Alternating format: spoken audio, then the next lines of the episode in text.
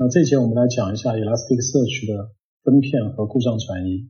那我们知道 Elasticsearch 呢的分片分为主分片和副本分片两种。那通过主分片呢，我们可以把数据呢分散在不同的节点上面，实现一个数据的水平扩展。那主分片它在这个索引创建的时候就必须指定，后续呢默认不能修改，除非呢你对这个索引做一个重建。那副本分片呢一个最主要的作用呢，主要是确保这个数据的可用性。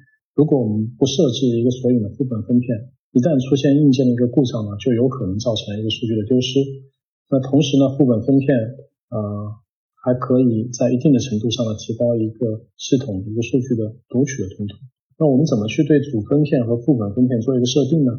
那从 ES 七点零开始呢，这个一个索引的默认的主分片呢被改成了一，它的副本分片呢被设置成零了。那记得在生产环境里呢，一定要把这个副本分片设置成一或者是更大的一个数量。那主分片如果设置成一呢，它带来的一个问题就是。一旦这个索引它的数据啊变得越来越大，嗯，超过了单台机器的一个磁盘的空间的时候呢，你就必须要为它重新重建索引，确保数据呢可以啊分散到两台机器上去。那如果你把主分片的这个数字呢设置的过大呢，它就会导致单个 shard 的容量非常小，引发一个节点上过多的一个分片数，那这也是会影响性能的。那我们来看一个例子。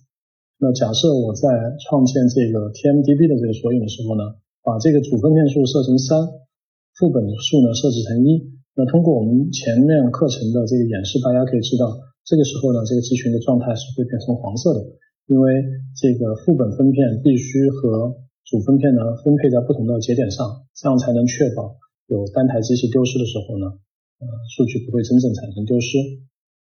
那这个时候，我们可以通过增加一个节点的方式，使得副本分片可以分配到第二个节点上。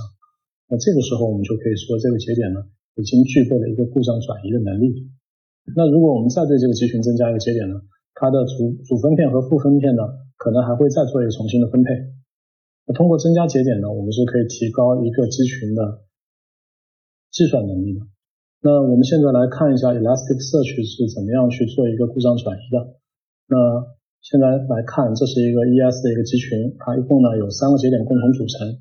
那其中呢，呃，包含了一个索引，这个索引呢设置了三个主分片和一个副本分片。那 master 节点呢是由 node one 来承担的。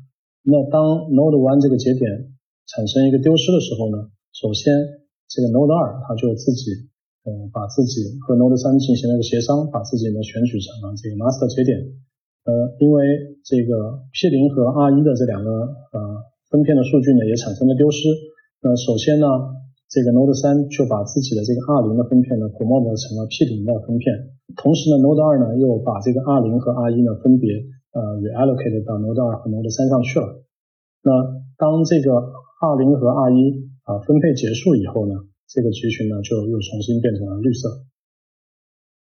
那我们知道，呃，Elasticsearch 呃是有一个 Health 的这个 API 的，呃，通过访问 Health API 呢，我们可以看到这个集群的一个呃状态。那绿色呢，代表的是集群是处于一个健康的状态。那当集群变成黄色的时候呢，它处于的是一个亚健康的状态。这代表的是所有的主分片都可用的，但是呢，有部分的副本分片还不能使用。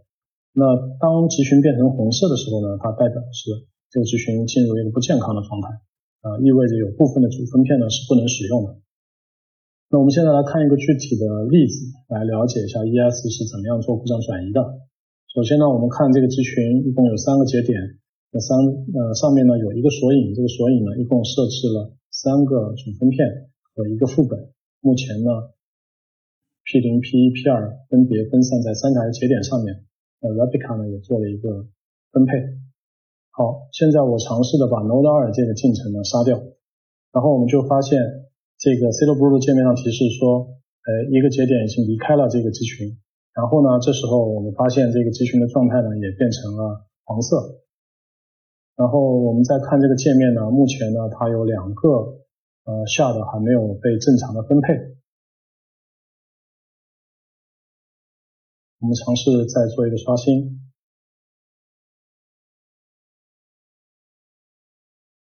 好，经过几次刷新，我们看到 ES 其实已经把这个呃分片呢又做了一个重新的分配。那我们现在可以看到呢，这个分片呢其实被分配到这个不同的节点上了。那所以这个集群的状态呢已经变成了呃又重新变成了绿色。那在这一节课当中呢，我们重新回顾了一下主分片和副本分片的一个作用。我们呢也同时讲解了 Elasticsearch 是如何去做一个故障转移的。